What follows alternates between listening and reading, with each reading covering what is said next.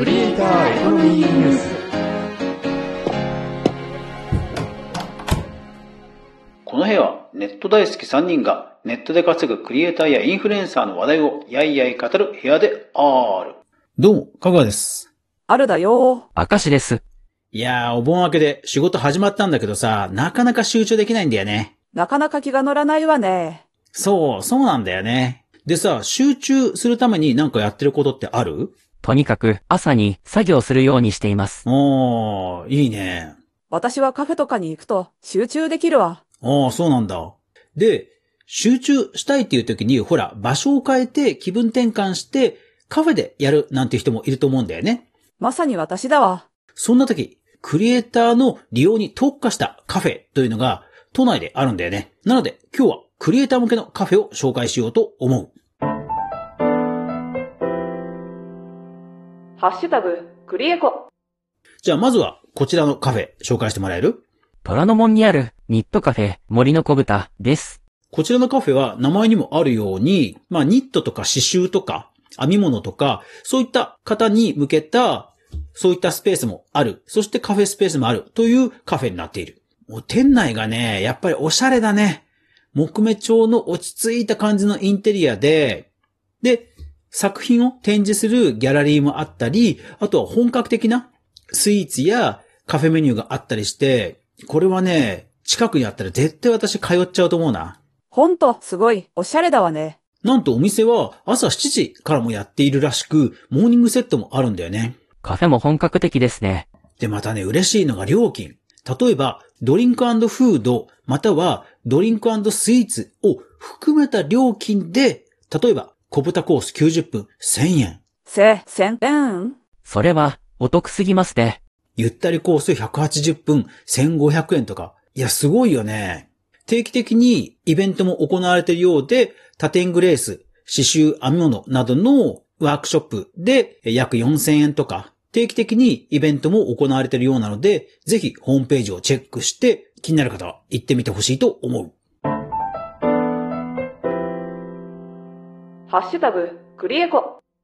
さあ、次は音声配信者に向けたおすすめスポット。じゃあ、紹介してもらえる？東中野にあるポッドキャストバー雑談です。これね、この間行ってきた。いいなこの間、私の過去回、 LISTEN の人たちと懇親会をしてきたという過去回で、二次会に行ったんだけどもね、いやー、聖地と呼ばれるゆえんが分かったね。もともと、ポッドキャストをやっている、まあ、マスターが作ったというだけあって、ポッドキャストを音声配信を収録するブースが一角にあるんだけど、そこを、こう、立ち飲みで透明のドア越しにお酒を片手に、その配信状況をね、見られるんだよね。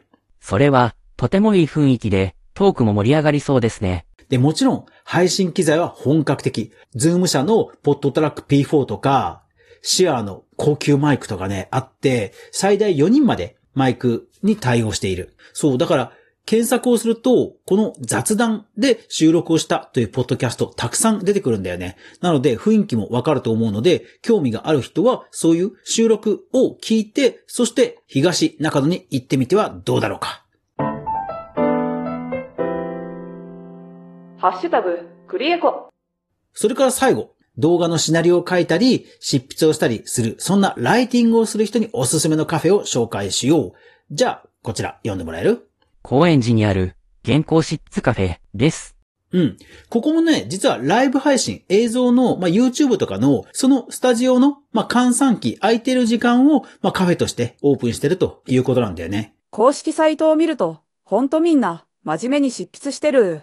運営の河合さんは、ネット界隈では非常に有名な方で、ツイッターの、ツイッターのフォロワーも2.4万人いるという超有名人。そして、あえてそういう時間に開いてる、原稿執筆に特化して開いてるというだけあって、書籍、雑誌、論文、脚本、同人誌、まあ、いろんな、いろんな執筆をしてくださいと。一方で、会話はできませんと。もうはっきり言ってるんだよね。とにかく朝に作業するようにしています。で、さらにすごいのが、入店するときに、まあ、何文字ぐらいの原稿を何時までに執筆し終わるかということを書いて、そして店長さんが1時間ごとに進捗を尋ねてくれるということなんだよね。ええそれすごい。そしてさらにすごいのが、執筆終わるまで退店することができませんというルールがある。それからなんと、長時間になった時に、ウーバーイーツや出前館も利用していいという徹底ぶりなんだよね。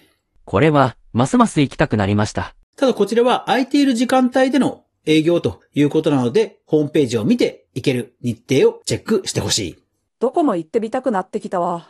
他にも探せば、クリエイターに優しいカフェ、ありそうですね。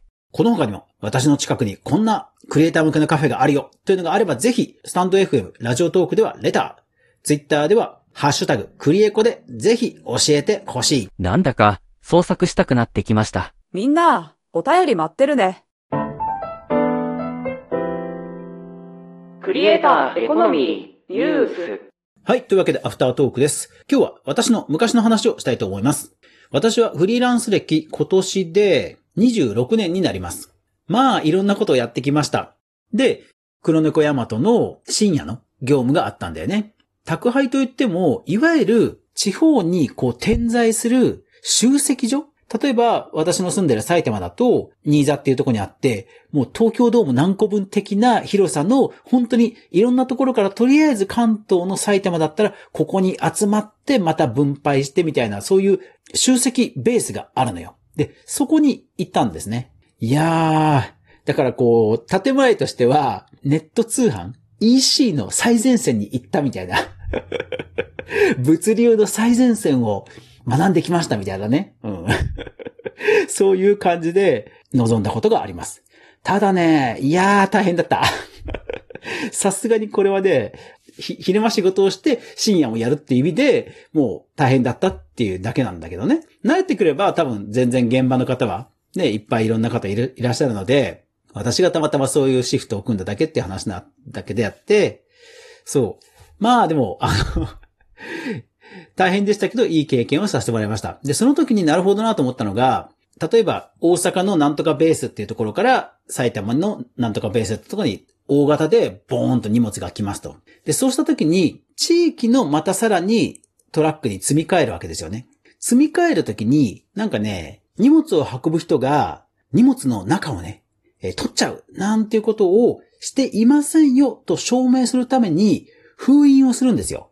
で、その封印の端を受け取って、そしてまた新たな封印を渡す。そうすることで荷物の中を私たちは開けてませんよっていうことをま証明する中継をなんかね、やってました。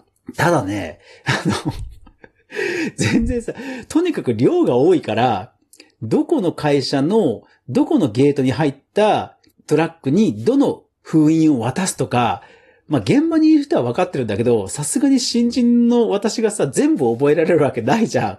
だけどさ、トラックの人たちはほら、時間に追われてるから、早くしろよみたいな感じで言われるわけさ。で、間違ったの渡すわけにいかないじゃんさすがに。だからさ、上の人に聞きながらも、現場の人にも聞きつつも、まあ、なんかね、途中休憩してもいいよとか言われるんだけど、休む暇なかった。ただね、この長さ30センチ、横1センチぐらいの本当にテープみたいなものをこうコンテナとかに封として貼るんだよね。で、それを渡すことで、ああ、そういう証明になるんだっていう一本一本はすごい単なるシールなんだけど、そのね、受け渡しの一回一回にすごいね、なんか重みを感じた。うん。ああ、こうやっていろんなものが全国に届けられるんだなっていうのをやっぱり目の当たりにした。で、まあ、脇で、本当によく、ほら、動画とかでよく見る物流のさ、ガラガラガラガラ、ガラガラガラガラみたいな、ああいうオートメーションが動いてんのよ。へーって感じだった、本当に。うん。慣れてきたらだいぶ、あ、この人は、この色の、このエリアから探せばいいなとか、なんとなく分かってきたんだけど、まあでも深夜でね、本当にね、だからね、翌日届くってのはどんだけクレイジーなことなんだってね、本当当時は思ったね。うん。とても勉強になりました。その当時は皆さんありがとうございました。ゆるいながらも一時ソースをちゃんと確認するメディア、クリエイターエコノミーニュースでは、かぐやが毎日、クリエイターエコノミーに関するニュースをブックマークしていく中で、心揺さぶられたものをお届けしています。毎日の収録配信と週に1回の無料のニュースレター、2つの媒体で情報発信をしていますので、ぜひフォロー登録よろしくお願いします。ドラッグストアで来店ポイントというのがあるんですが、そこで、なんと、1等10ポイントをもらってしまいました。こんなところで運を使ってしまった、と一方で思いました。というわけで皆さん、まだまだ暑いですが、頑張っていきましょうポッドキャストアワードノミニーに俺は絶対絶対なるまた明日もこの部屋で待ってるぜではではバイバイ。